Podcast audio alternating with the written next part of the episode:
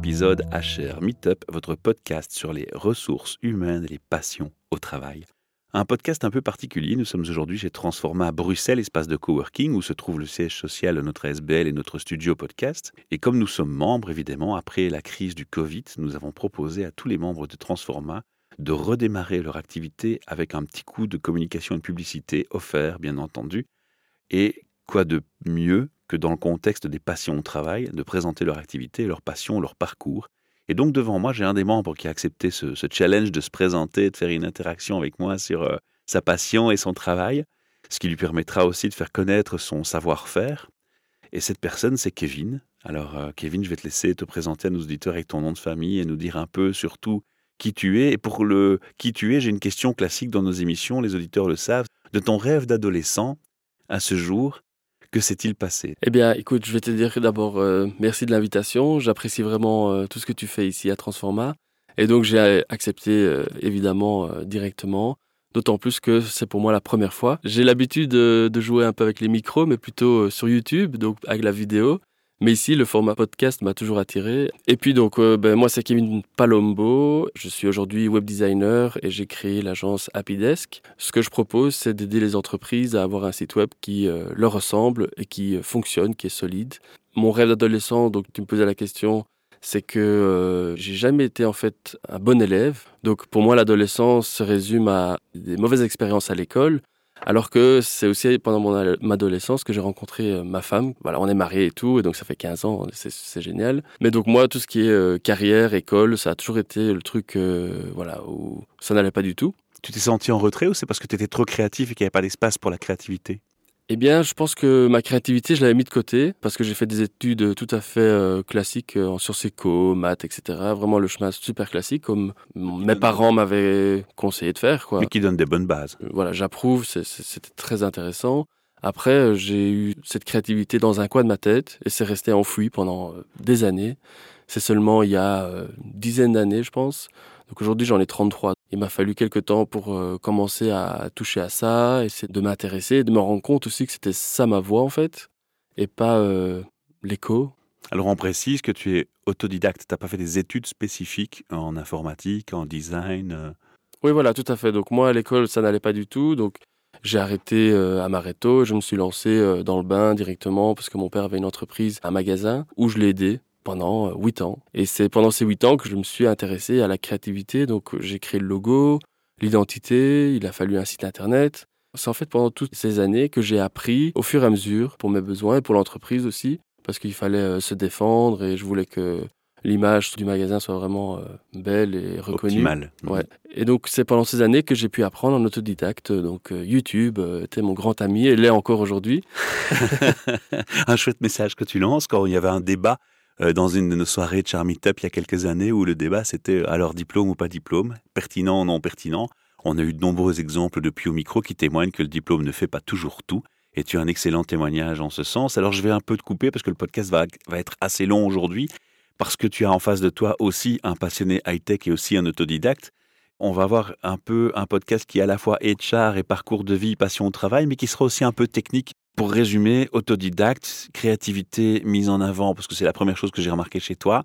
C'est la première chose qui se manifeste aussi dans ton travail quand on échange. Tu as créé d'abord ton premier site, tes premiers logos, et tu as commencé à faire tout toi-même, et tu as découvert quoi Une passion dans le domaine de la créativité vers le web J'ai aimé, en, effet, oui, cette liberté que le digital pouvait nous apporter. Puis j'ai toujours été aussi très attiré par la, le tech, donc euh, les ordinateurs, j'en crée moi-même à l'âge de 12 ans, je pense. Ah, donc c'est un geek. Oui, j'étais un geek. Ce côté-là, j'ai toujours apprécié. Mais après, le digital bah, a tellement évolué. J'ai compris que la créativité pouvait apporter du profit à l'entreprise, de montrer une belle image et d'attirer euh, plus de clients, plus de business. Et donc, c'est vrai que le côté créatif, pour moi, a beaucoup d'importance. Le design fait beaucoup aujourd'hui. J'aime bien ce que tu viens de, de dire, enfin, une nuance que tu viens de prononcer ça paraît anodin, mais moi je veux mettre un focus sur cette nuance parce qu'elle me plaît justement. Tu as dit le digital a beaucoup évolué. Ça veut dire que tu as comme moi pris conscience que le digital, on l'a pas inventé cette année ni l'année passée. C'est quelque chose qui existe depuis que la machine à calculer électronique, la première existe. En fait, concrètement, c'est ça. C'est ce qu'on en fait qui change et qui évolue. Et donc, merci pour cette petite nuance qui pour moi est importante à mes yeux. Le digital, on n'a rien inventé. On le met juste en avant parce que ça nous sert pour l'instant et qu'on a un focus là-dessus mais le digital se manifeste de multiples manières. Alors, tu as créé Epidesk il y a combien d'années, tu as dit? La société a été créée il y a 5 ans, mais je ne me suis pas lancé directement dans le bain. Il a fallu euh, quelques temps, je travaillais avec mon père, il fallait que je me libère de ça sans le laisser tomber. Et maintenant, tu es tout seul ou tu es avec des associés ou... En 2019, je me suis lancé à 100% euh, dans le bain, tout seul. Et aujourd'hui, je suis toujours tout seul. Je travaille avec des freelances et avec d'autres experts éventuellement, mais 95% du travail est réalisé par moi encore aujourd'hui. Donc, donc Epidesk, c'est toi. C'est moi. Alors j'ai vu que tu étais actif sur les réseaux sociaux assez, hein. tu partages beaucoup de trucs, astuces, et tu partages beaucoup de connaissances. Donc ça c'est aussi propre aux autodidactes, hein. ils partagent ce qu'ils ont appris, ils partagent leur passion. Moi je trouve ça très fun, je suis, très fan de, de ce que tu fais par rapport à ça. Tu peux peut-être donner aux auditeurs une idée précise de ce que tu proposes finalement à tes clients Alors j'ai deux types de clients d'abord, parce qu'on n'en a pas encore parlé, mais aujourd'hui c'est vrai que j'ai les entreprises comme premier client et à côté de ça j'ai des étudiants qui apprennent à devenir web designer. Car comme tu viens de dire, en tant qu'autodidacte, passionné, mais aussi euh, comme j'ai tout appris sur YouTube pendant tant d'années, je me sens comme redevable de retransmettre ce que j'ai appris. Et donc aujourd'hui, c'est pour ça que j'ai démarré ma chaîne YouTube. Et c'est pour justement des futurs autodidactes euh, web designers aussi qui auraient envie de se lancer. Donc je les rassure, je les forme et puis euh, ils peuvent se lancer. Donc j'ai deux offres aujourd'hui. La première, c'est vraiment spécialisé sur la création de sites web, le design, la stratégie design et la mise en ligne. Alors jusqu'où tu peux aller? Par exemple, moi je suis une entreprise, j'entends ce podcast et je me dis tiens Kevin, j'aime bien ton profil, j'aime bien ton histoire de vie, j'ai une affinité avec ça, j'ai envie d'essayer de travailler avec toi, j'ai un projet. Quelle taille d'entreprise? Est-ce que tu as les ressources et les compétences nécessaires? Est-ce que tu peux faire du e-marketing ou est-ce que c'est plutôt des petites PME, des petits indépendants déjà? On va commencer à répondre à cette question-là. Alors il s'agit principalement des PME, mais ça peut être euh, de 25 à 100 employés. Ce pas des toutes petites PME, même si aujourd'hui encore j'en aide certaines. Surtout avec le Covid, j'ai notamment euh, aidé un restaurant. Donc ça peut être un restaurant, mais c'est vrai que j'aime beaucoup les challenges plus importants et Personnellement, ben, comme je travaille seul, mes compétences s'arrêtent à un moment donné, évidemment. Mais le site internet aujourd'hui est vraiment le cœur de l'entreprise, selon moi, et c'est le début d'une nouvelle histoire. Donc, une fois qu'on a un site, on peut déployer différentes choses, donc les réseaux sociaux, référencement naturel, marketing, etc. Et là, moi, ce que j'ai envie de créer, c'est euh, une agence plus humaine, donc on met l'humain en avant. On entend beaucoup parler qu'il y a de plus en plus de freelance, et donc j'essaie de les mettre en avant aussi. Donc si on te demande de la programmation, du codage, parce que ça rentre pas dans la demande standard, là tu fais appel à un sous-traitant parce que tu sais pas coder ou tu sais coder une partie ou? Alors je sais coder une partie, je fais le design et puis toute la stratégie aussi. Mais c'est vrai que ce que j'aime beaucoup aujourd'hui, c'est la stratégie et le design. Et donc la partie technique. Tu vas la déléguer. Je la délègue. Puis s'il y a par exemple des expertises nécessaires pour le référencement naturel, par exemple, je fais appel à un expert. Et le but, c'est de le mettre en avant. Donc l'expert en question travaille directement avec le client et je suis là en tant que project manager du coup. Et ce qui est chouette, c'est que je mets en avant son expertise et il est libre à 100%. Donc c'est lui à la limite qui facture le client à ce moment-là En détail, non, c'est facturé par Happydesk. Happydesk prend une petite commission au passage, mais fait en sorte que le projet arrive au meilleur résultat possible donc, euh, le Donc ça, c'est ta première cible. Ce sont les entreprises, principalement des PME, mais tu ne serais pas contre une grosse société qui fasse appel à toi. Tu pourrais assumer ou, ou ça deviendrait difficile? Alors, je pourrais assumer parce que j'ai créé une petite communauté de web designers déjà et d'experts dans différents domaines, que ce soit les réseaux sociaux, euh, référencement naturel, design ou développement. On est euh, une trentaine. Sur le site, on peut déjà tous les voir. Et donc, ils ont chacun un petit profil, on peut accéder à leur site, etc. On peut faire appel à eux et travailler en direct avec eux. J'ai aucun problème à ça. Après, les freelances aiment bien être accompagnés parce que Happydesk permet de créer des plus gros projets. Donc, on rassemble deux, trois freelances et on se met autour de la table. On essaie de faire tout en ligne aussi parce que j'apprécie le fait de pouvoir travailler en ligne de manière 100% transparente avec tous les clients.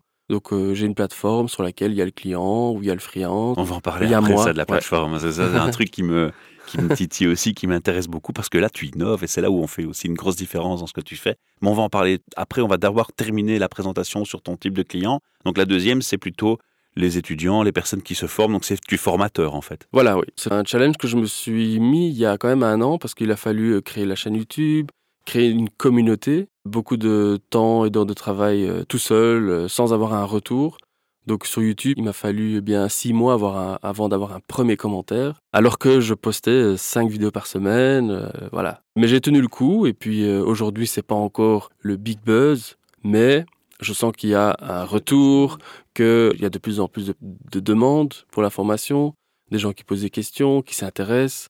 Je sens qu'il y a vraiment une demande, ça c'est sûr, surtout dans le domaine euh, francophone. Il y a vraiment tout un chemin encore euh, qui m'attend, donc je suis parti encore pour des années. Tu parles flamand, tu peux gérer des clients flamands, en allemand, en anglais, en français. Quelles sont les sphères de, clientèle où tu peux agir? Il y a beaucoup d'entreprises aussi à Bruxelles qui sont bilingues. Tout à fait, donc euh, j'ai eu la chance d'avoir des parents qui m'ont mis dans l'enseignement néerlandophone. C'était pas facile, donc comme je t'ai dit, mon parcours scolaire était compliqué. Mais entre-temps, c'est vrai qu'aujourd'hui, je peux parler anglais, flamand et le français, pas l'allemand par contre.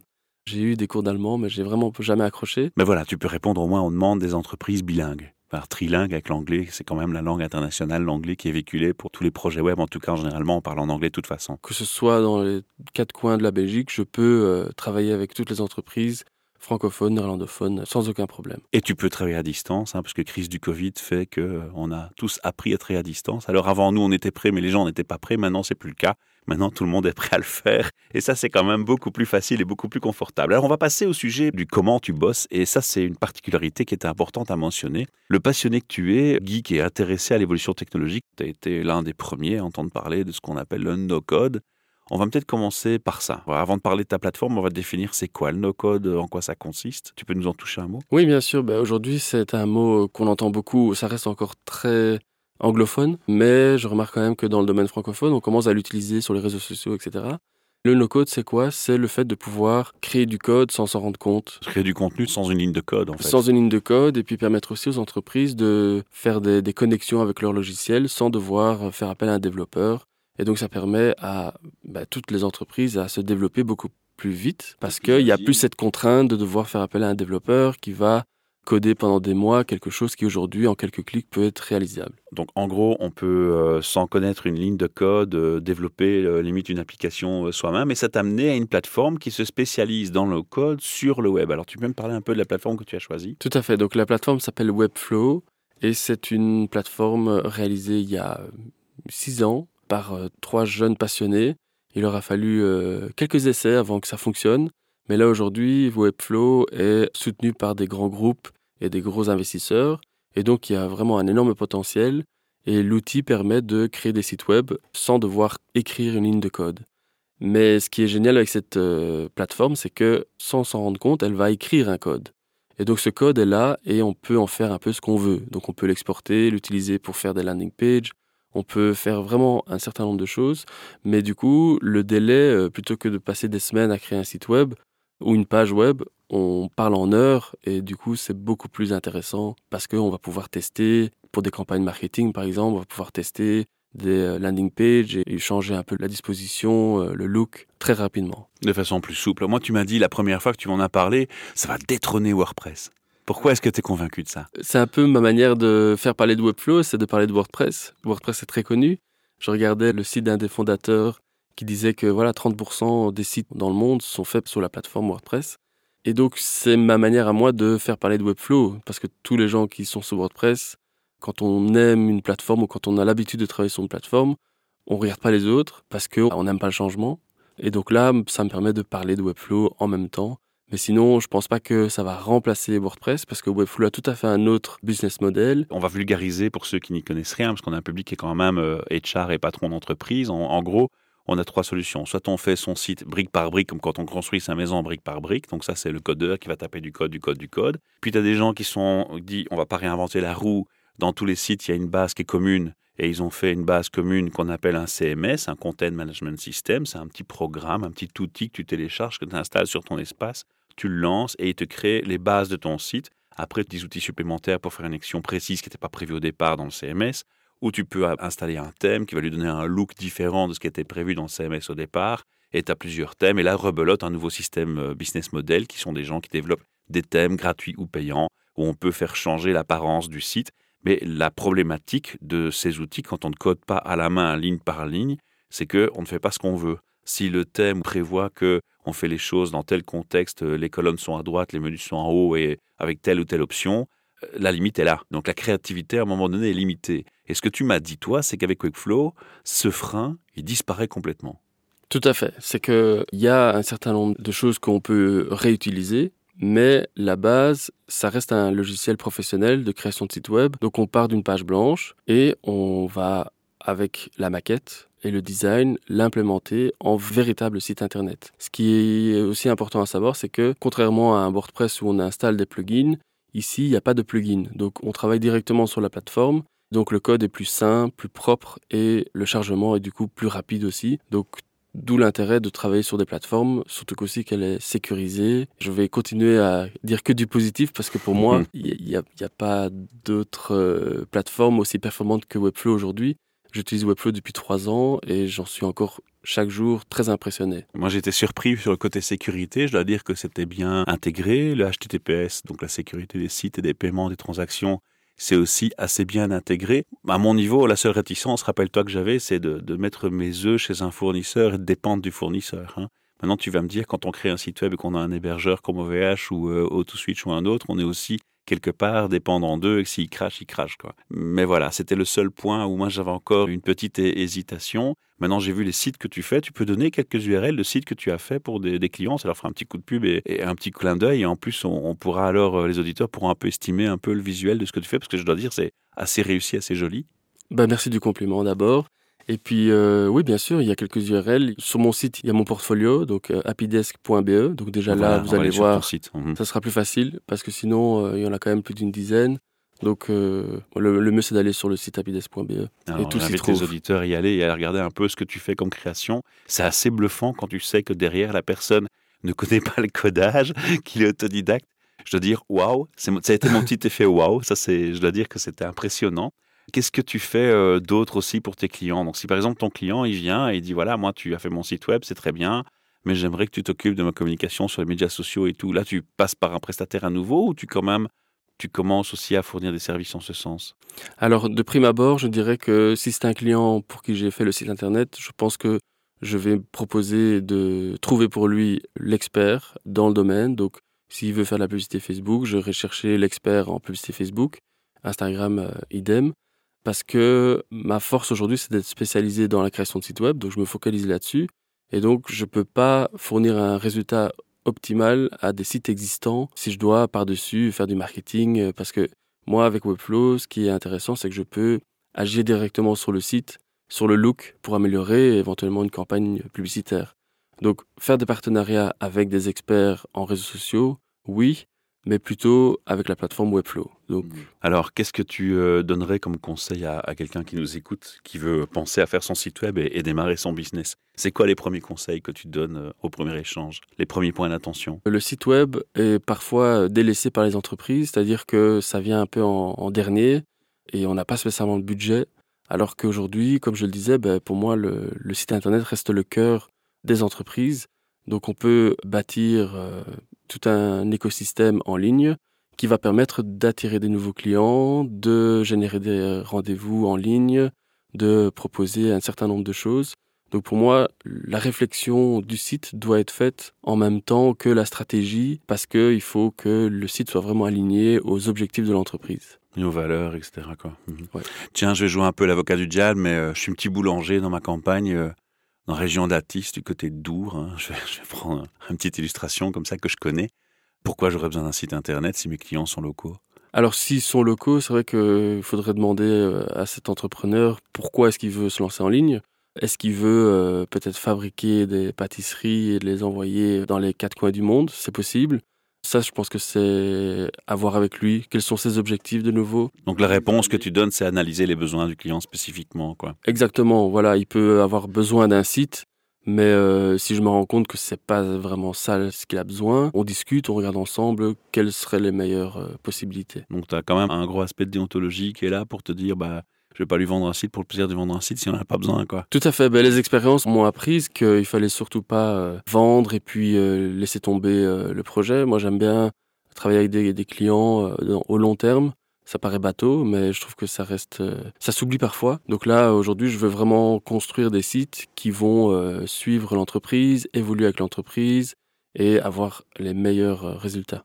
Alors un point qui est important aussi quand on produit un site internet, moi il y a deux choses qui me choquent, c'est le manque de sécurité, peu importe le tarif qu'on demande et ce qu'on fait, qu'on travaille avec un CMS ou qu'on fasse du codage à la main. Moi, je suis choqué d'entendre parfois des gens qui mettent des 5 ou 6 000 euros pour un site, voire plus, et quand tu te connectes sur leur site et que tu les vois travailler dedans, tu te rends compte qu'il n'y a aucune sécurité. Donc ça, pour moi, c'est extrêmement choquant d'une part. Deuxième chose qui me choque aussi, c'est le nombre de personnes que j'ai croisées qui ont payé bien cher pour un site et dont au final, tu te rends compte qu'ils n'ont aucune autonomie, que pour un oui, pour un non, ils doivent recontacter celui qui a édité le site, qui l'a créé, et repayer bien cher et méchant pour le moindre changement alors qu'il pourrait être autonome. Qu'est-ce que tu prends comme politique par rapport à l'autonomie du client? Quelle est ton approche? Alors l'autonomie du client est pour moi hyper importante. Ça fait partie vraiment du top 5 euh, des choses à, à mettre en place. que tu mets en place. Exactement. Et l'entrepreneur aujourd'hui, comme je le disais, ben, si le site internet est le cœur de l'entreprise, il doit pouvoir y avoir accès. Et donc je lui donne les clés. Et pour moi, c'est très important qu'il ait les clés et qu'il comprenne un peu tout l'intérêt d'avoir un site internet aujourd'hui, parce que effectivement, il y a un certain nombre de choses que j'observe également, donc notamment avec l'utilisation de WordPress, comme c'est gratuit,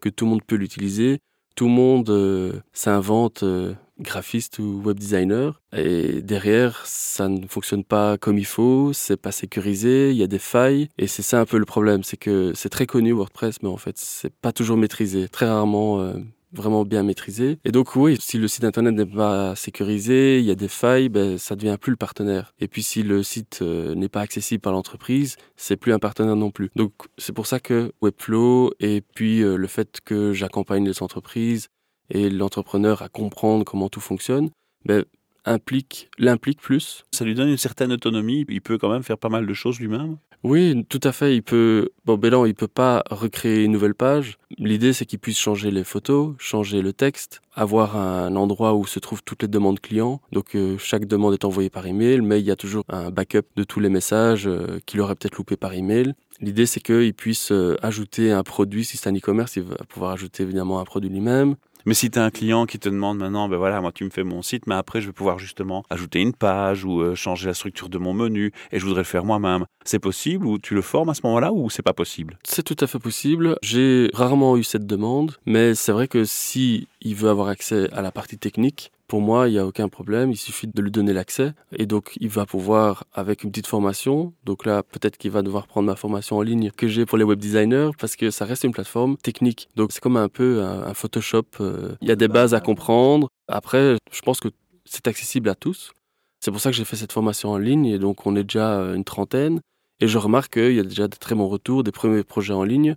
Donc, c'est l'entrepreneur qui a envie de se lancer dans la création de site web avec euh, Webflow, ou qui veut ajouter lui-même des choses peut aussi très bien euh, y arriver. Je dis, en général, l'entrepreneur, il a la tête dans le guidon, comme on dit, il n'a pas vraiment le temps de s'occuper des aspects techniques, il préférera plutôt déléguer comme tout bon entrepreneur que de perdre son temps. Mais c'est important de savoir qu'à un moment donné, on peut avoir une certaine autonomie et ne pas dépendre, surtout si on n'a pas toujours les budgets, qu'on a une petite, une petite PME et qu'on se dit, bah, ok, à choisir entre le temps et l'argent, bah, je choisis euh, le temps et, d'investir du temps dans un apprentissage. Ok. Kevin, on arrive tout doucement à la fin de cette interview. Je crois qu'on a donné envie aux auditeurs d'en savoir plus, d'aller voir ce que tu fais et puis pourquoi pas de faire appel à toi euh, si on a besoin de refaire un peu l'image de son business et de communiquer via le web. Ça, c'est important. On a trois questions rituelles aussi de clôture euh, de nos interviews sur le thème RH, parce que même si tu n'es pas RH et que tu n'es pas dans le secteur, tu as certainement été confronté à eux et euh, un feedback est toujours utile et, intéressant à avoir. Comment est-ce que tu définirais un recruteur, un RH dans, dans ta vision à toi, qui n'a peut-être jamais travaillé pour une entreprise au final?